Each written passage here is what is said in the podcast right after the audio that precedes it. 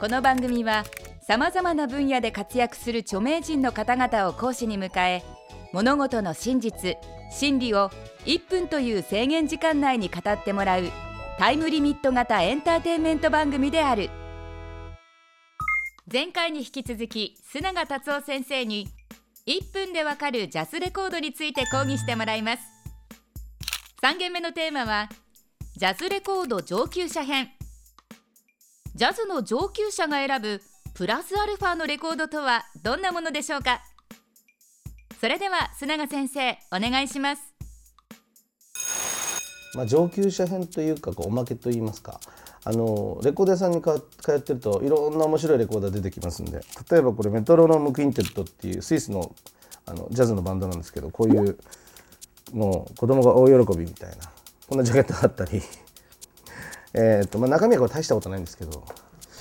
あとはこうこれ「ミュージック・フロム・マスマティックス」っていうコンピューターで音楽を奏でようっていうあのえーと、2001年宇宙の旅のモデルになったようなレコードであの数学書がこう解説でたくさんこう載っていたりとか、まあ、こう定位置が1枚入ってるだけなんですけど、まあ、やってることは絶えもないんですけどその当時としてはものすごく画期的なことを多分やってんだと思います。これも、えーと、マスマティックス数学ですけど数学の音楽数学で作る音楽このタイトルもいいじゃないですか。天一のボックスこういうのもよく出てくることがあってレ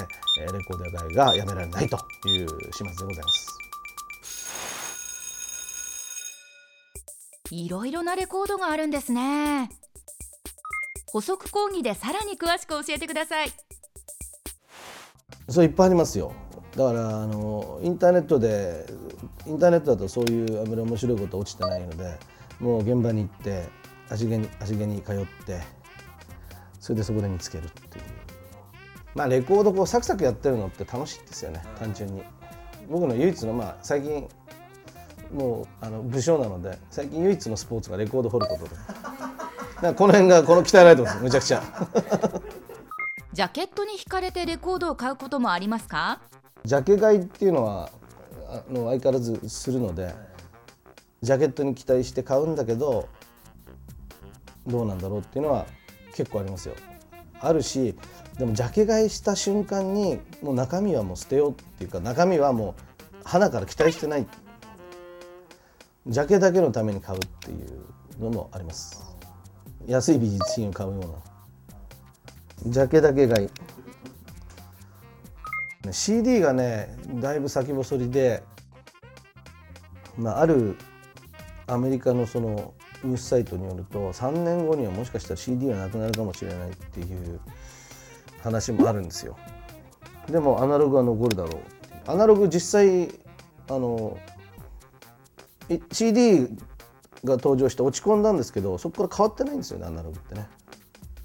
売れも大して売れないけども下がってもいない。アナログはむしろあのヨーロッパとか特になんですけどアナログはねずっとリリースされ続けてるんですよね。だからそのアナログの速力にね期待したいなと思いますけど。須永先生ありがとうございました。それでは本日のポイントをおさらいしましょう。レコード屋さんにはいろいろな面白いレコードがある。面白いレコードはネットではなく現場に眠っている。須永先生はレコード探しで腕の筋肉を鍛えている。須永達夫先生による1分でわかるジャズレコードいかがでしたでしょうか？次回は須永先生に今までの講義を総括していただきます。1分でわかる大学ホームページでは過去の講義も見ることができます。アドレスは www.andsmile.tv テレビスマイル1分でわかる大学。本日はこの辺で。また次回の出席をお待ちしています。